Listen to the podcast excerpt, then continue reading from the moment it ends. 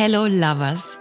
Wenn ihr hier reinhört, dann interessieren euch sicherlich persönliche Entwicklung, gemeinsames Wachstum und vielleicht mögt ihr es auch, wenn Dinge so ein bisschen persönlicher und tiefer werden. Deswegen haben wir zwei Herzensempfehlungen. In meinem neuen Buch Sorry Not Sorry geht es um weibliche Scham. Denn wir als Frauen können uns wahnsinnig gut für Dinge entschuldigen, die eigentlich normal sein dürfen. Wie zum Beispiel das Altern, erfolgreich sein und auch den eigenen Körper. Ja, und auch Sharon hat ein neues Buch geschrieben. Das trägt den tollen Titel Wieder Herzgestellt, wie emotionale Heilung mehr Verbindung, Nähe und Lebendigkeit in deine Beziehung bringt. Sie findet, wir dürfen einfach erleben, wie Beziehungen wieder zu einem Kraftort werden. Es geht darum, wie wir alte Trigger und Glaubenssätze loswerden und vor allem, wie wir die miteinander auflösen. Viel Spaß beim Lesen der Bücher. Weitere Infos dazu findet ihr in den Show Notes. Ein Red Flag war ja, dass die Person dann zum Beispiel schon im Dating-Profil stehen hat, bitte kein Drama. Mhm. Und ich denke so, hi, it's me, I'm the problem.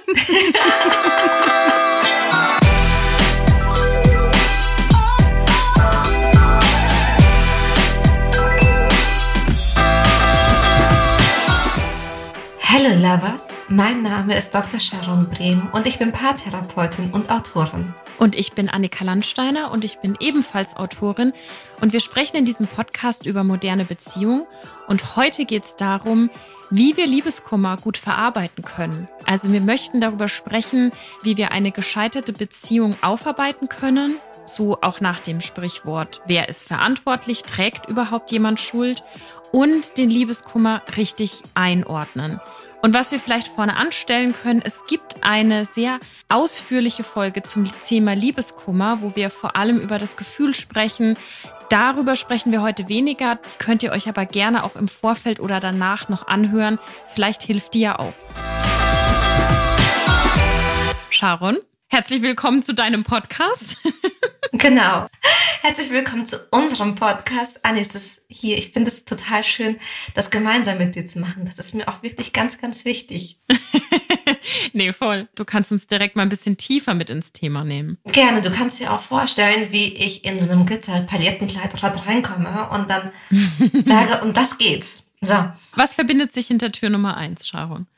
Hinter Türchen Nummer eins steckt tatsächlich das Thema Idealisierung. Denn manchmal, vielleicht ist es auch erstmal eine Frage an dich und auch an alle, die zuhören. Manchmal hat man das Gefühl, man hat den Liebeskummer gut überstanden, aber dann nach so drei, vier, fünf, sechs Monaten, manchmal auch nach einem Jahr, fängt man an, diese alte Beziehung zu idealisieren und zu denken, ah, war ja eigentlich gar nicht so schlecht. Warum haben wir uns eigentlich nochmal getrennt? Mhm. Ich kenne das gut. Ich kenne das vor allem, wenn das Alleinsein so richtig kickt und man merkt, dass man gerne wieder jemanden hat. Vielleicht auch, wenn man schon wieder datet und es funktioniert nicht so wirklich, wie man sich das vorstellt, dass man dann, man geht ja so automatisch gedanklich zur letzten Beziehung oder vielleicht zu der davor, weil man sich ja immer an dem orientiert, was man kennt, oder? Mhm. Also vor allem dieses Gefühl von Geborgenheit kann etwas sein, was uns ganz unbedingt sogar an unsere letzte Beziehung denken lässt. Mhm. Und ich hatte da erst neulich eine Sitzung mit einer ganz wunderbaren Klientin.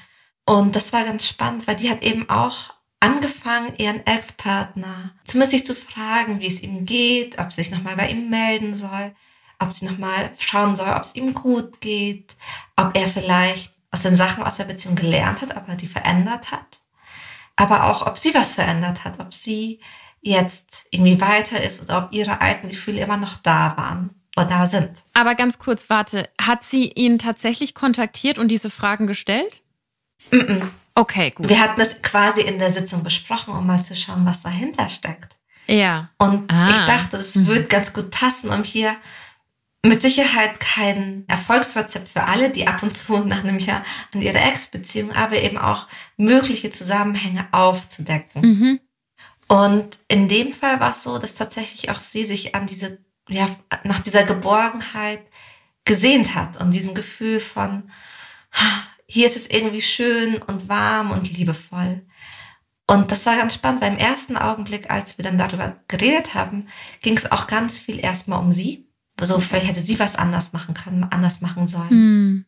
Und dann kam raus, dass sie eigentlich dieser Mensch, der sie gerne sein würde, mhm. der eben auch verständnisvoll ist oder zugewandt oder mit ganz viel Akzeptanz, ganz viel Vertrauen in eine Beziehung geht, der war sie in dieser Beziehung und irgendwann hatte sie keine Kraft mehr dafür. Mhm. Das hat ihr geholfen, ein bisschen versöhnlicher mit ihr selbst zu sein. Und vor allem hat sie die Tür dafür geöffnet, nochmal zu überlegen, warum es gerade jetzt wichtig war, wie das Gefühl von Geborgenheit in ihrem Leben zu spüren. In ihrem Fall war es tatsächlich dann daran gekoppelt, dass sie jetzt keine größere Krise, aber größere Veränderungen in ihrem Leben stattgefunden haben.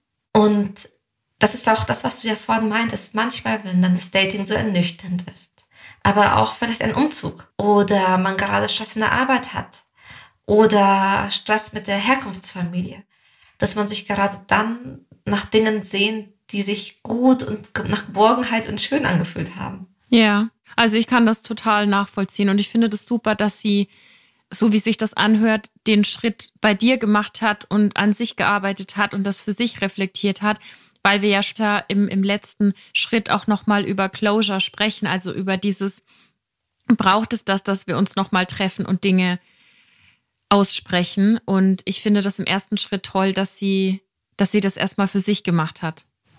Total. Ich war auch total begeistert und fand es fand es schön, sie da begleiten zu dürfen. Und es war auch einfach ein Learning. Mhm. Denn ganz oft denken wir, ah, wenn wir eine Person idealisieren, dass dahinter eine große Message ist. Ja, vielleicht war es ja doch der Seelenverwandte, die Seelenverwandte. Mhm. Dann aber zu merken, okay, nicht immer ist die Person der Seelenverwandte oder eine ganz besondere Person, sondern manchmal hängt es auch mit dem Kontext zusammen, in dem wir selbst gerade sind, dass wir anfangen, nochmal zurückzudenken. Oh ja, ja, ja, safe.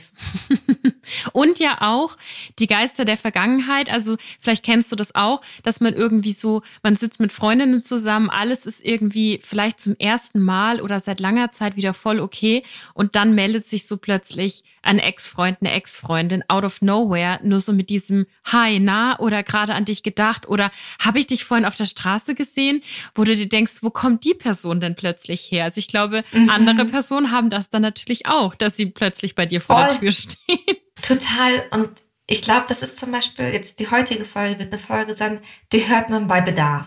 Ja. Das heißt, die Wahrscheinlichkeit ist groß, dass ihr, die gerade auch so zuhören, sich denken, sollte ich mich bei meinem Ex melden, weil er hat sich gemeldet oder bei mir läuft es gerade nicht so gut. Und dazu merken, das muss gar nicht immer was ganz bedeutungsschwangeres sein, sondern kann einfach auch zeigen, dass man selbst irgendwann ein ungestilltes Bedürfnis hat. Mm. Und deswegen dachte ich, ich gebe das mal vorne mit weg.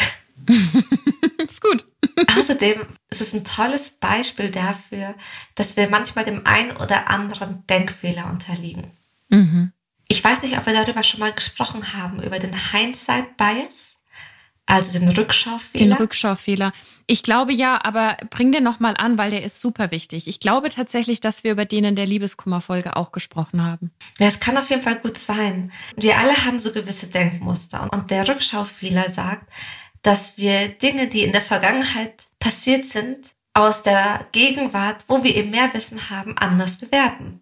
Und in einem Beispiel von eben meiner Klientin, da hat sie ja auch dieses Wissen, was sie jetzt hatte, weil sie sich selbst noch mal mehr, mehr bei sich angekommen war, selbst wieder an einem Punkt war, an dem sie eigentlich ganz gut ging. Auch einfach Persönlichkeitsentwicklung war auch ein Thema, was sie für sich umgesetzt hat.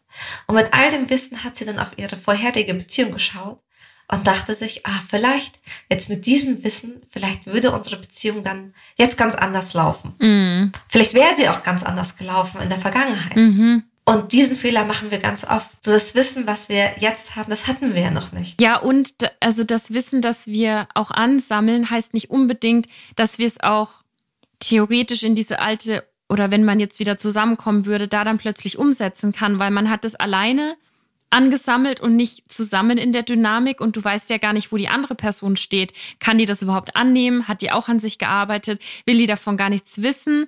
Denkt die, sie ist auf dem richtigen Weg und hat schon wieder eine andere Partnerin, macht dort aber die gleichen, in Anführungsstrichen, Fehler. Also mhm. es ist total gut, wenn man so ein, finde ich, so ein Aha-Moment hat. Aber man kann natürlich nicht super easy sagen, so und jetzt melde ich mich nochmal und dann ähm, rollen wir das nochmal auf, weil ich bin jetzt viel schlauer als vorher. Ja, weißt du, was ich gerade denken musste? An so alte Computerspiele. Und dann bist du immer wieder am gleichen Ding gescheitert. Ja. Und irgendwann hast du gewusst, jetzt muss ich so und so machen.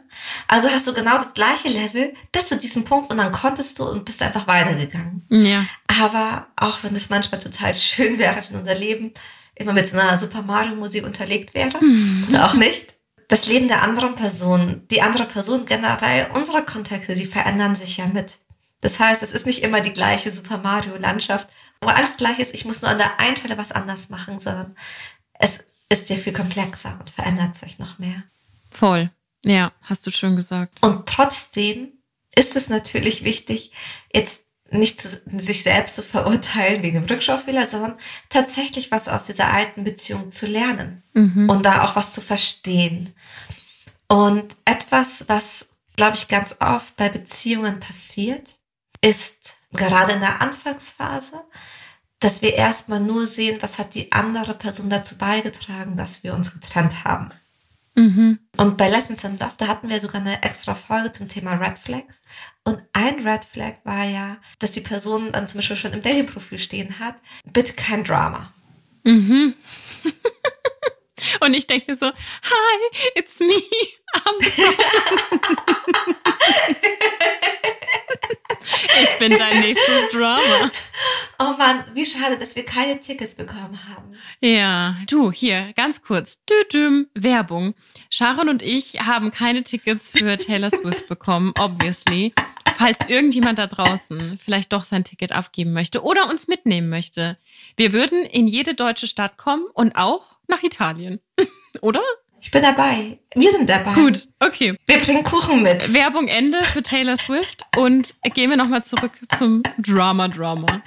Okay, also es war wie so ein kleiner Cliffhanger. Mm. Wir waren gerade dabei, dass manchmal eine Person vor allem die Fehler, Makel, Themen bei der anderen Person sieht. Im Sinne von, du bist das Problem. Ja. Und das ist für alle anderen Personen, die dich dann treffen werden, ein Red Flag, weil sie haben ja unsere äh, Red Flag Folge bei Lessons in Love gehört. Und damit dir das nicht passiert, ist es ganz wichtig, dass du nicht dem Actor-Observer Bias quasi ja.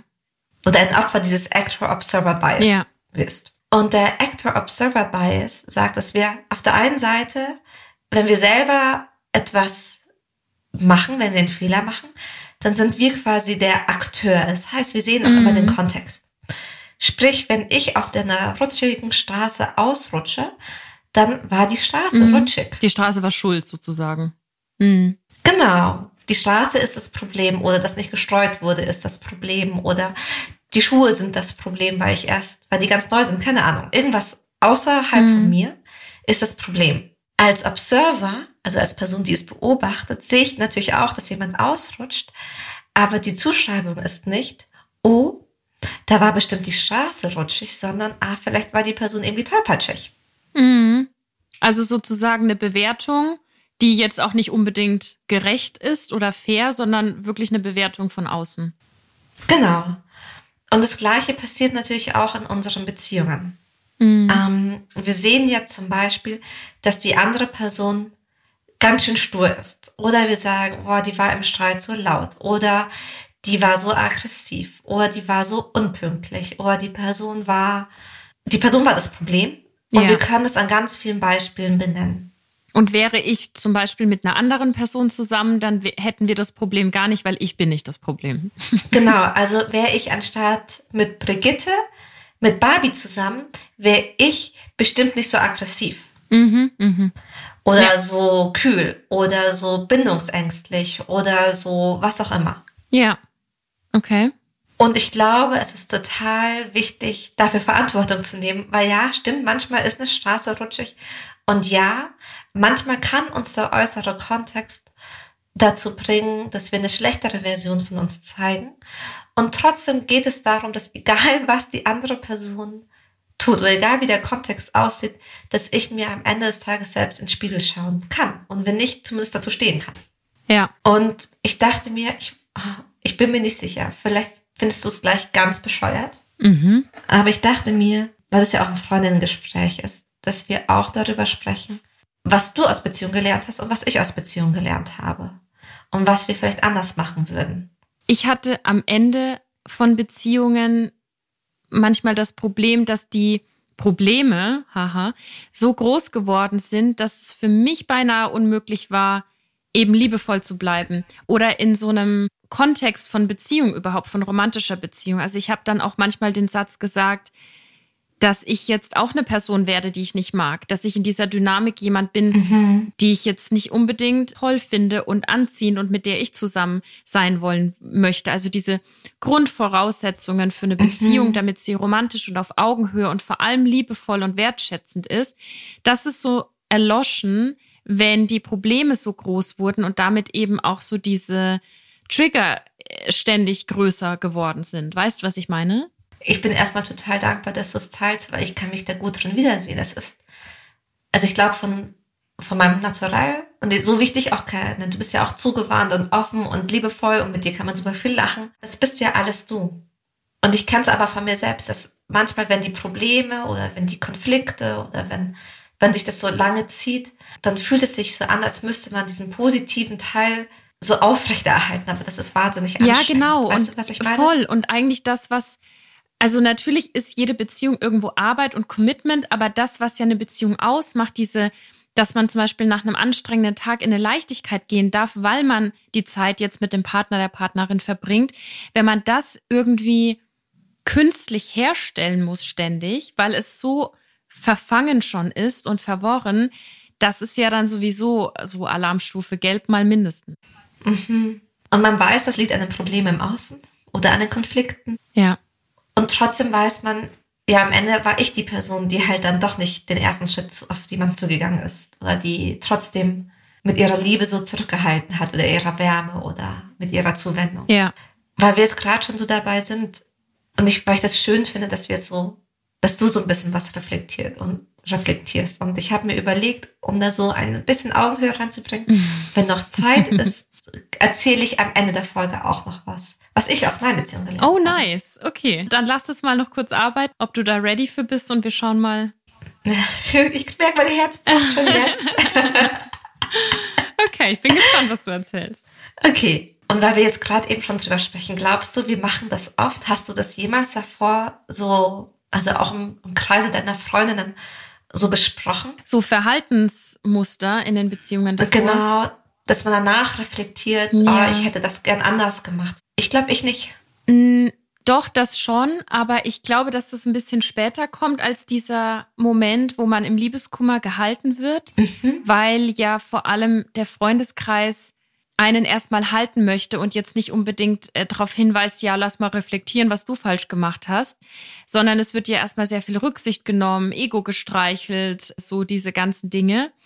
Also die Reflexion oder vor allem die ehrliche kommt ja schon dann eher später. Natürlich kennt man das vielleicht, wenn man sich so suhlt, sagen wir, du warst jetzt die mhm. Person, die fremdgegangen ist, ja, mhm. dass man dann sagt, oh Gott, hätte ich das bloß nicht gemacht, dann wären wir jetzt noch zusammen. Mhm. Aber dann sagen deine Freundinnen wahrscheinlich, ja, aber jetzt ist es passiert und es hat ja auch einen Grund, so, ne?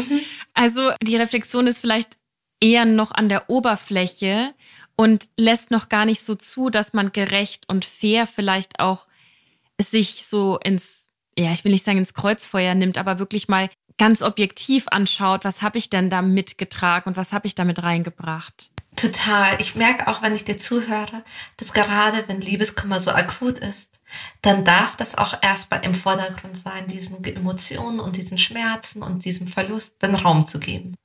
Das ist so, so wie wenn jemand einen Autounfall hat. Dann wäre der erste Instinkt ja auch mal zu schauen, ob es der Person gut geht, sie ins Krankenhaus zu fahren, das Auto von der Straße zu fahren und nicht noch lange darüber nachzudenken, wie jetzt dieser Unfall entstanden ist. Mhm. Also das wäre in so einem Augenblick gar nicht sinnvoll. Mhm. Aber natürlich will man dann irgendwann schon überlegen, hätte ich was anders machen können? Was sind die Learnings, damit mir sowas nicht nochmal passiert? Ja. Und das Zweite, was mir aufgefallen ist, ich glaube, unsere Freundinnen bekommen ja meistens dann doch auch eine sehr ge gefärbte Sicht der Dinge mit. Ja, also natürlich die Seite von dir.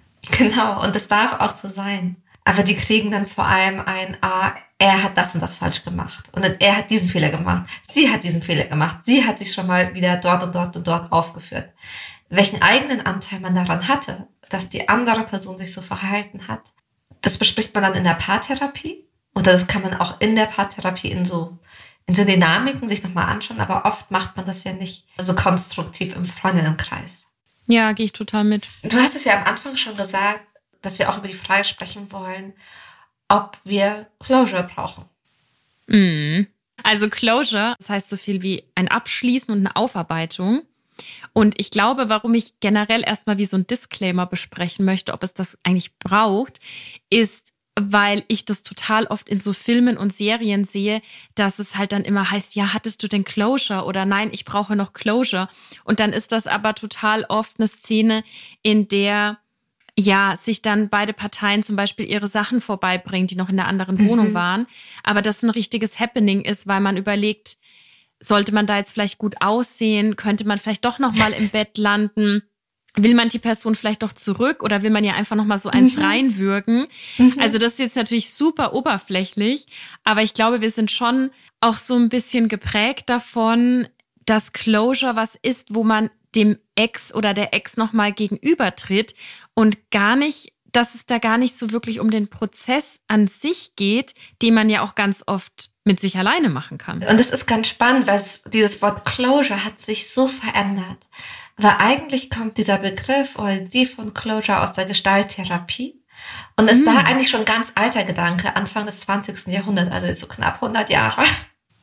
Okay. Und in der Gestalttherapie geht es darum, dass wir, das ist manchmal, du kannst dir vorstellen wie so ein Kreis Mhm. Und es gibt an manchen Punkten so einen Teil, der ist unvollständig. Ja. Und bisher, also, und das Destruktive, das, was uns nicht so gut ist, das haben wir bisher benutzt, um diesen Kreis vollständig zu machen oder auszufüllen. Und Closure bedeutet, jetzt benutze ich oder gehe in einen ganz aktiven Prozess, um diesen Kreis ganz zu machen, um mit Dingen zu füllen, die mich unterstützen. Ah, okay. Darum geht's eigentlich beim Closure, beim Abschluss. Also wirklich, wie kann ich so einen Kreis komplett machen? Ja. Damit da nichts hängen bleibt, damit der sich gut anfühlt, damit der sich rund anfühlt im wahrsten Sinne des Wortes. Und was ist dann so dein persönlicher Take zu Closure? Ist das was, was wichtig ist und diesen Kreis aufzufüllen für sich? Also das erste, ich gehe vollkommen mit dir mit, wenn wir heutzutage von Closure sprechen, was sagen wir davon so, das, was du erzählt hattest, dass man dann sich vielleicht nochmal sehen will und eigentlich ist es so ein verkapptes Reconnecten. Ja. Aber manchmal mhm. sagen wir auch sowas wie, ich brauche Closure und meinen dann, ja, die Person hat mich geghostet und jetzt will ich ein Abschlussgespräch. Aber ehrlicherweise hat die Person, die ich geghostet hat, auf einer anderen Ebene alles gesagt. Ja. Oder wir wollen nochmal Closure, um Dinge auszusprechen, die wir in der Beziehung nicht gesagt haben. Aber meistens geht es dann nicht um, du bist so toll und ich habe geliebt, wie du nachts geschnarcht hast. Das war echt so mein Lieblingseinschlaf. war total meditativ, wenn ich dann um vier Uhr endlich die Kurve bekommen habe. Und das, genau, und das bräuchte ich heute immer noch. Mm. Sondern entweder geht es in so ein, wir connecten wieder, oder ein, ich hau dir noch mal rein, wo du mich nicht gesehen hast. Mm. Oder wir wollen dann loswerden, dass wir fremdgegangen sind, weil wir seitdem ein schlechtes Gewissen haben. Mhm. Unter, wenn Closure unter diesem Deckmantel geschieht, kann ich mir nicht vorstellen, dass das für irgendwen sich nach Ganzwerdung oder nach Frieden oder nach, jetzt kann ich es wirklich loslassen anfühlt, als vielmehr Ding Dong, die Runde zum nächsten Kampf. Oh ja, weil das ist ja auch so was Spannendes, Stichwort den Kreis schließen zum Aufarbeiten von wer hat vielleicht Schuld diese Gedanken, die gehen ja noch weiter, auch wenn die Beziehung zu Ende ist. Mhm. Also gerade wenn so eine große Schuldfrage vielleicht im Raum steht oder das nicht einvernehmlich war, sondern eine Person noch total drin hängt und die andere nicht, dann ist dieses Ding-Dong, auf geht's zur nächsten Runde, ist auch lange nach dem Beziehungsende da noch mal kann noch mal total ja aktiv genutzt werden von denen, die die das dann deckeln unter dem Begriff Closure, aber eigentlich ist Closure gar nicht gemeint, sondern vielleicht sogar das Gegenteilige, nämlich so ein wir reißen das jetzt wieder neu auf. Mhm. Na, hast du schon jemand neuen etc. Mhm.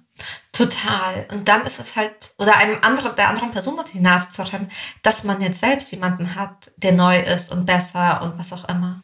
Ja, ganz zufällig kommt nämlich diese Person dann noch am Café vorbei. Ach, das ist jetzt aber lustig. Das ist mein neues Date. Mensch, dann lass uns doch auch gleich zu dritten Kaffee trinken. Genau, der, das Supermodel, Billionär, IQ over 180. ja, Also wir, wir sprechen natürlich gerade total Hollywood-like. Nein. So wird das nie passieren. aber ich glaube schon, dass wir insofern oft geprägt sind, dass wir wir alle kennen ja auch so kleine Rachegedanken. Ja, wenn man abserviert wird, dann denkt man sich natürlich, boah, wenn der mich jetzt auf der Straße gerade sehen würde, heute, wo die Haare so gut sitzen, heute, wo mein Make-up so geil ist, heute, wo ich den ersten Tag wieder happy bin, da geht's wenig um Closure, da geht's viel und natürlich auch ein Stück weit total nachvollziehbar um Vergeltung. Ja, Vergeltung, ja, ich wollte gerade sagen, so ein kleines Nachtreten, aber ich möchte ja hier keine gewaltvolle Sprache anwenden. aber ich glaube, ihr wisst alle, was ich meine, ja. Und das ist, das würde ich behaupten, brauchen wir nicht. Das tut weder der Person gut, die Na, das tut. Also vielleicht ganz kurz, das ist wie so ein kurzes Pflaster, aber das hilft uns nicht ganz zu werden und der anderen Person erst recht nicht. Ja. Ich kann mir aber das eine, was tatsächlich manchmal schön ist, zu merken, der Person geht's gut aber dafür muss mhm. man nicht ins Gespräch gehen. Das glaube ich, heutzutage gibt es die sozialen Medien. Das kann man auch, es sei denn, man ist sowieso im Freundeskreis, Freundinnenkreis miteinander vernetzt. Mhm. Auf ganz unterschiedlichen Ebenen irgendwie herausfinden. Und das andere ist, dass wir Closure für uns brauchen, aber dass es ein Closure ist, eine Aufarbeitung, ein Abschluss, der unabhängig von der anderen Person stattfindet. Und ich will mal gerade so eine Frage reinwerfen wenn Closure oder wenn so ein Abschluss immer mit der anderen Person stattfinden müsste, dann wird ja diesen Schritt, den man für sich geht und diese Reflexion und diese Aha-Momente, die sind ja dann auch wieder vermischt mit dem, was die andere Person reingibt. Also vielleicht kommen wir da auch nicht zu 100 Prozent an dem Punkt, an den wir vielleicht alleine kommen. Total. Und ich fand den Gedanken tatsächlich ganz irgendwie spannend, weil manchmal gibt es Menschen, die haben uns echt verletzt. Also es kann Ex-Partner, Ex-Partnerin gewesen sein, aber auch Eltern. Wenn du Closure brauchst und stell dir vor, jetzt verstirbt die andere Person, dann wirst du dann nie den Abschluss finden. Voll. Stell dir mal vor, du bist so ansatzweise wieder zurück im Leben und triffst dich mit deinem Ex-Partner, deiner Ex-Partnerin und denkst, du hast das alles im Griff und willst eigentlich nur so ein T-Shirt über den Tisch schieben, so hier, das habe ich letzt noch gefunden. Und dann sagt die Person, ja, übrigens, ich habe wieder eine neue Partnerin und wir heiraten in sechs Monaten. Und alles über dir bricht herein, weil du gemerkt hast, du warst da noch gar nicht. Du hast es nur gedacht und du wolltest deinen Fortschritt vielleicht ja so ein bisschen vorführen. Ich glaube, was ich damit sagen will, ist, man sollte wirklich bei der Frage nach Closure sollte man der Person nochmal schreiben, ja oder nein, wirklich, wirklich ehrlich zu sich selbst sein und versuchen, und vielleicht muss man sich dann eine Freundin oder einen Freund zur Hand holen, dass man sich diesem nicht so schnell ergibt und sagt, ah ja, brauche ich auf jeden Fall, lass nochmal treffen nächste Woche. Das kann hilfreich sein, aber in vielen Fällen wahrscheinlich nicht, oder? Ja, voll. Was ich mir gerade dachte, vielleicht hilft da ja auch eine Reflexionsfrage, die man sich entweder selber erjournalt oder die man jemandem so mitgibt nämlich ja. die Frage, welches Bedürfnis steckt denn dahinter, dass du dem Ex, der Ex wieder schreibst? Ja. Welches Bedürfnis glaubst du, kann nur er oder sie erfüllen? Ja, das finde ich schön. Weil es gibt ja einen guten Grund und vielleicht ist das Bedürfnis wie im Fall von meiner Klientin Geborgenheit, aber vielleicht ist es auch so was wie Abenteuer. Ist gerade alles so langweilig und mit der anderen Person was immer lustig. Vielleicht auch was ganz was anderes, und dann merke ich ganz oft, was einem helfen kann, ist sich bewusst zu machen, dass diese Eigenschaft oder diese Qualität oder die Lösung für dieses Bedürfnis ja auch in einem selber liegt. Ja. Also man selbst war ja 50 Prozent von dieser Geborgenheit. Und man selbst war 50 Prozent von diesem Abenteuer. Also man hat da schon einen Beitrag ja. dazu geleistet, dass es schön und lustig oder humorvoll oder intelligent oder bereichernd oder inspirierend oder wärmend war. Apropos, weil du sagst, man hat ja einen Beitrag dazu geleistet, egal ob das jetzt ein positiver oder am Ende vielleicht auch negativer war. Wir wollten ja auch noch darüber sprechen, wie man sich selbst vergibt in diesem Prozess der Aufarbeitung und des Abschließens. Kannst du da mal noch ein bisschen was dazu sagen? Ich kriege einen Drei-Punkte-Plan mit und dann ist es fertig für alle Menschen auf dieser ganzen Welt genau der gleiche Prozess. Okay. Und da setzt sich jetzt eine Stunde hin und dann ist das Thema durch. Ironie Ende. ähm, ihr merkt es schon, sich selbst zu vergeben ist ein total individueller Prozess und der kann auch ganz schön messy und unordentlich sein. Sprich, an einem einen Tag hast du das Gefühl, du bist schon viel weiter und dann gehst du wieder drei Schritte zurück und dann gehst du in eine Richtung, fühlt sich wieder gut und dann merkst du irgendwann später, okay, da gab es schon noch, noch mal einen Teil, für den habe ich noch nicht hundertprozentig Verantwortung übernommen. Mhm. Und ich glaube, es fängt damit an, die Dinge auszusprechen. Sich selbst das auszusprechen, aber auch anderen gegenüber. Sich da zu trauen und da mutig zu sein. Mhm.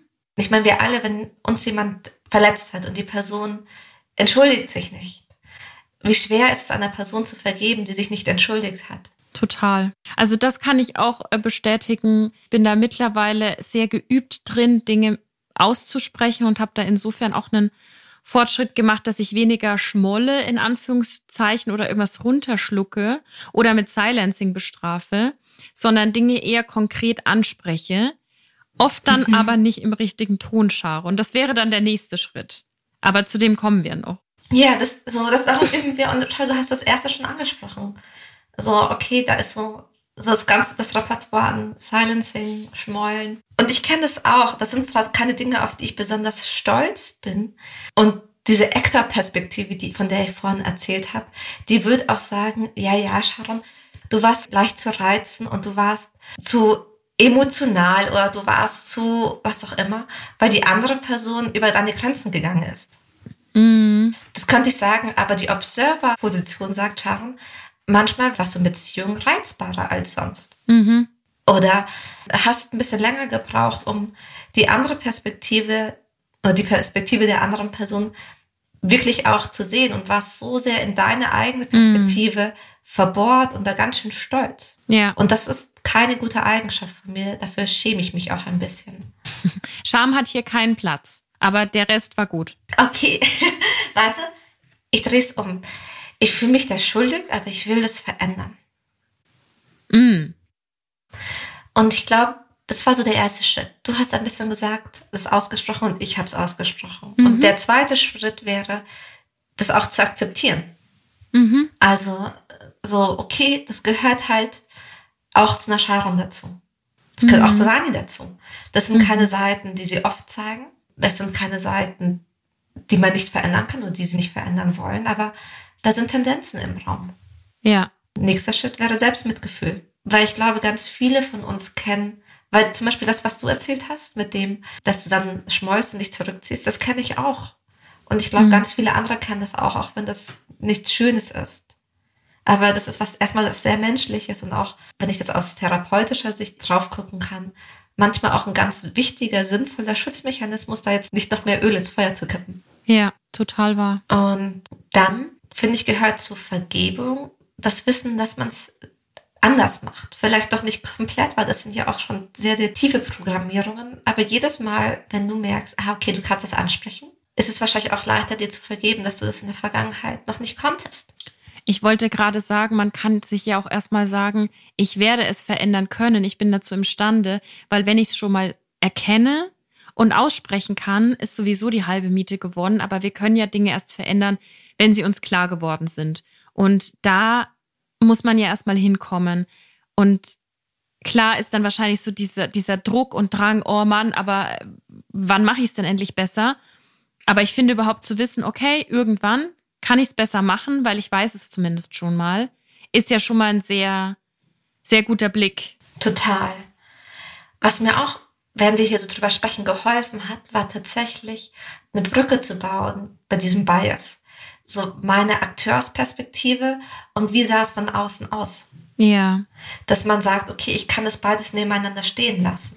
Ja das hilft ein bisschen, das auszusprechen, habe ich gemerkt. Ich finde, was auch immer hilft, ist, wenn man nochmal so zurückreist und nochmal dran denkt, wenn man, sagen wir, einer Paartherapeutin oder einer Freundin oder der Mutter, wem auch immer, eine Geschichte aus der Partnerschaft erzählt hat mit der eigenen Perspektive und die mhm. dann aber mal stutzig geworden sind oder nachgefragt haben oder vielleicht sogar kritisch waren, gesagt haben, hey, ganz ehrlich, ich bin jetzt hier nicht auf seiner Seite oder ihrer, je nachdem, mhm. aber ich sehe das schon auch kritisch und gehe da jetzt bei dir nicht komplett mit. Mhm. Sowas schaue ich mir auch mit Distanz manchmal ein bisschen an, nochmal, und mhm. merke so, das habe ich damals vielleicht nicht ernst genommen, weil ich auch happy war und diese Baustelle nicht wollte, wie auch immer. Aber wenn man sich jetzt nicht gerade getrennt hat, dann können ja andere Personen auch mal kritisch sein und nachhelfen. Das muss man dann e-, eben zulassen. Und dahin nochmal so zurückzureißen, was hat die denn damals eigentlich darauf gesagt? Oder vielleicht eine Freundin nochmal zu fragen, hey, wie fandest du eigentlich damals diese Situation? Du warst da ja mit am Tisch gesessen, du hast es ja mitbekommen. Ja. Ah, ich habe einen kleinen Vorschlag, wenn du magst. Ja. Weil ich merke, weil wir hatten ja auch in der letzten Folge über das Wort Kritik gesprochen. Vielleicht ist es gar nicht ein kritisches Nachfragen, sondern ein Nachfragen, das alle Perspektiven mit einbezieht. Mm, total, weil das ist halt super schwierig, alle Perspektiven mit einzubeziehen und fair zu bleiben. Ja. Und so zu merken, ah, okay, jede Perspektive oder jedes Verhalten hat wahrscheinlich aus der ganz individuellen Perspektive Sinn gemacht. Ja. Und zu merken, okay, was habe ich auch dazu beigetragen, dass die andere Person so war? Das finde ich hilft auch ein bisschen, um sich selber zu vergeben. Mhm. So, wenn ich deine Perspektive wertschätzen und ernst nehmen und stehen lassen kann, dann fällt es mir auch leichter, meine stehen zu lassen und ernst zu nehmen und auch dahinter zu stehen. Das finde ich auch nochmal einen guten Reminder, um diese Sache mit Closure und mit Abschluss tatsächlich abzuschließen. Nämlich, man sollte sich auch sagen, dass man diese Dinge aushalten können muss, wenn man sich auf die Reise begeben möchte, wenn man sich wirklich nochmal mit dem Ex-Partner, der Ex-Partnerin treffen möchte zum Beispiel, mhm. dass das eben nicht das ist wie im Film, dass man sich gegenüber sitzt und große Augen macht und merkt, oh mein Gott, du warst eigentlich doch meine große Liebe, lass noch mal probieren, sondern dass da vielleicht auch Dinge auf den Tisch kommen, die wehtun und das muss man nicht immer aushalten, schon gar nicht am Anfang. Also vielleicht auch da noch mal so diese diese Erinnerung, dass Closure nicht sofort stattfinden muss, sondern vielleicht erst stattfinden sollte, wenn man sich auch bereit dafür fühlt. Total. Auch das, was du gerade gesagt hast, fand ich einen ganz wichtigen Punkt, weil es kann ja gut sein, dass du jetzt die Folge gehört hast. Eine andere Person aber noch nicht. Mm. Das heißt, es kann gut sein, dass wenn ihr euch dann trefft, dass die andere Person dir halt schon nochmal Vorhaltung macht. Ja. Also wenn du für dich weißt, was du falsch gemacht hast, und dann ein, so ein Stückchen weiter Richtung Vergebung bist, dann nicht, dass du der anderen Person jetzt von der fordern kannst, dass sie dir auch vergibt, weil du es getan hast, aber du musst dann nicht mehr so defensiv darauf reagieren. Nö, du kannst ja die Folge dann danach durchschicken. Nach dem Treffen. Nach dem Treffen. Hier, hör mal. Du bist aber ein bisschen passiv-aggressiv. Ein ganz kleines bisschen. ein ganz kleines bisschen. Sollen wir mal zusammenfassen? Sollen wir auch zum Closure kommen von der Folge? Ja, lass mal zum Closure kommen. Du wolltest ja auch noch kurz was erzählen. Da hast du vollkommen recht, Anni. Ich, ähm, ich will euch auch nichts schuldig bleiben. Also, was ich für mich merke, ich war in manchen Ex-Beziehungen am Ende der Beziehung schon auch leichter reizbar. Und war dann auch nicht mehr so zugewandt. Also mhm. es war dann viel mehr, dass du Sachen, die vielleicht gar keine große Bedeutung hatten, dass ich die viel eher als, als persönlichen Angriff gewertet habe das war nicht gut. Was mir geholfen hat, war tatsächlich da auch in Therapie zu gehen. Und das jetzt, wie zum Beispiel jetzt auch auszusprechen. Mhm. Weil unabhängig davon, was in der Beziehung passiert oder was mich dazu bringt, aus meiner Balance zu kommen, das ist nicht die Verantwortung der anderen Person. Ich darf meine und kann meine Perspektive verändern. Mhm. Sau schön gesagt. Äh, danke auch dir fürs Teilen. Ich glaube aber auch, dass sich da sehr viele Leute reinempfinden können, weil ich finde gerade ja, eine kürzere Zündschnur zu haben, sozusagen, schneller reizbar zu sein. Ich glaube, das ist wirklich eine große Thematik am Ende einer Beziehung, die nicht mehr so gesund dasteht. Ich glaube, das ist relativ normal. Ja. Ja. ah, okay. Okay. Lass uns mal zusammenfassen. Was nimmst du mit? Ich nehme mit vom Anfang diesen ganzen Block der Idealisierung einfach auch nochmal als Erinnerung. Ich kenne das selbst sehr gut und wir alle kennen das, glaube ich, gut. Wir sollten versuchen, realistisch zu bleiben und die Ex-Beziehung nicht zu idealisieren. Natürlich macht es manchmal Sinn, zurückzugehen. Auch dazu haben wir übrigens eine Folge, wo man sich nochmal überlegen kann, macht das Sinn, eine Ex-Beziehung aufzuwärmen? Mhm. Aber grundsätzlich, wenn man zur Idealisierung neigt, das habe ich so mitgenommen, ja, lieber beim Reflektieren Verantwortung übernehmen. Mhm. Unterschreibe ich. Der zweite Punkt, den ich mitnehme, ist der sogenannte Rückschaufehler, dass wir uns bewusst sein dürfen, dass das Wissen, was wir heute haben, Wissen ist, dass wir erst bekommen haben, indem wir durch diese Trennung oder diese Beziehung gegangen sind. Ja. Bitte seid da also nicht zu streng mit euch. Ja. Und weil wir schon bei den Denkfehlern sind, auch der Actor-Observer-Bias, also dass man bei sich selbst eher sieht, was die Umstände sind und bei der anderen Person schnell auf eine negative Eigenschaft schließt. Dieses Bild kann einem helfen, auch sein eigenes Verhalten zu reflektieren. Ja. Und dann noch kurz ein paar Worte abschließend zur Aufarbeitung, zu Closure. Da finde ich wichtig, dass man erstmal für sich auslotet, ob man es wirklich braucht und was, du hast da ja eine Reflexionsfrage reingegeben, was das Bedürfnis ist, was man sich von der anderen Person davon wünscht, von so einem Treffen und was ich auch spannend fand, war die Frage, wie vergebe ich mir selbst in diesem ganzen Prozess, weil man sehr viel ja mit sich alleine auch ausmachen kann. Genau, und zum Vergebungsprozess, der erste Schritt ist es tatsächlich mal auszusprechen.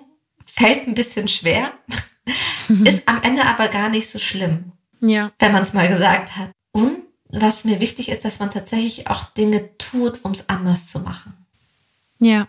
Weil im Kopf wissen die meisten von uns, wie es besser sein sollte, aber es geht wirklich ums Handeln. Nice. Das war viel, das war komplex, aber ich glaube, das war auch wichtig, weil auch wenn ich nicht allen, die jetzt zuhören, natürlich nicht wünsche, dass sie gerade in dieser Situation stecken, aber wahrscheinlich schon, wenn sie diese Folge hören, glaube ich, das ist ein wichtiges Thema und vielleicht konnten wir ein bisschen helfen. Und wenn ihr nicht drin steckt, aber es trotzdem angehört habt, ihr könnt die Folge ja auch gerne jemandem weiterleiten, der oder die gerade damit zu kämpfen hat. Total. Und ich glaube, manchmal macht es ja auch so gerade Sinn, das nochmal zu reflektieren, wenn die Beziehung schon zwei, drei Jahre her ist. Ja. Also dafür ist es ja nie zu spät, um aus den Fehlern nie. zu lernen. Für Wachstum ist es nie zu spät. Oh, oh, wow. Wow. Man gebe mir eine Küche und ein Laminiergerät und dann können wir es an die Wand kleben. Sehr gut. Okay, Lovers, habt es fein. Bis in zwei Wochen. Bye, bye, Lovers. Bye.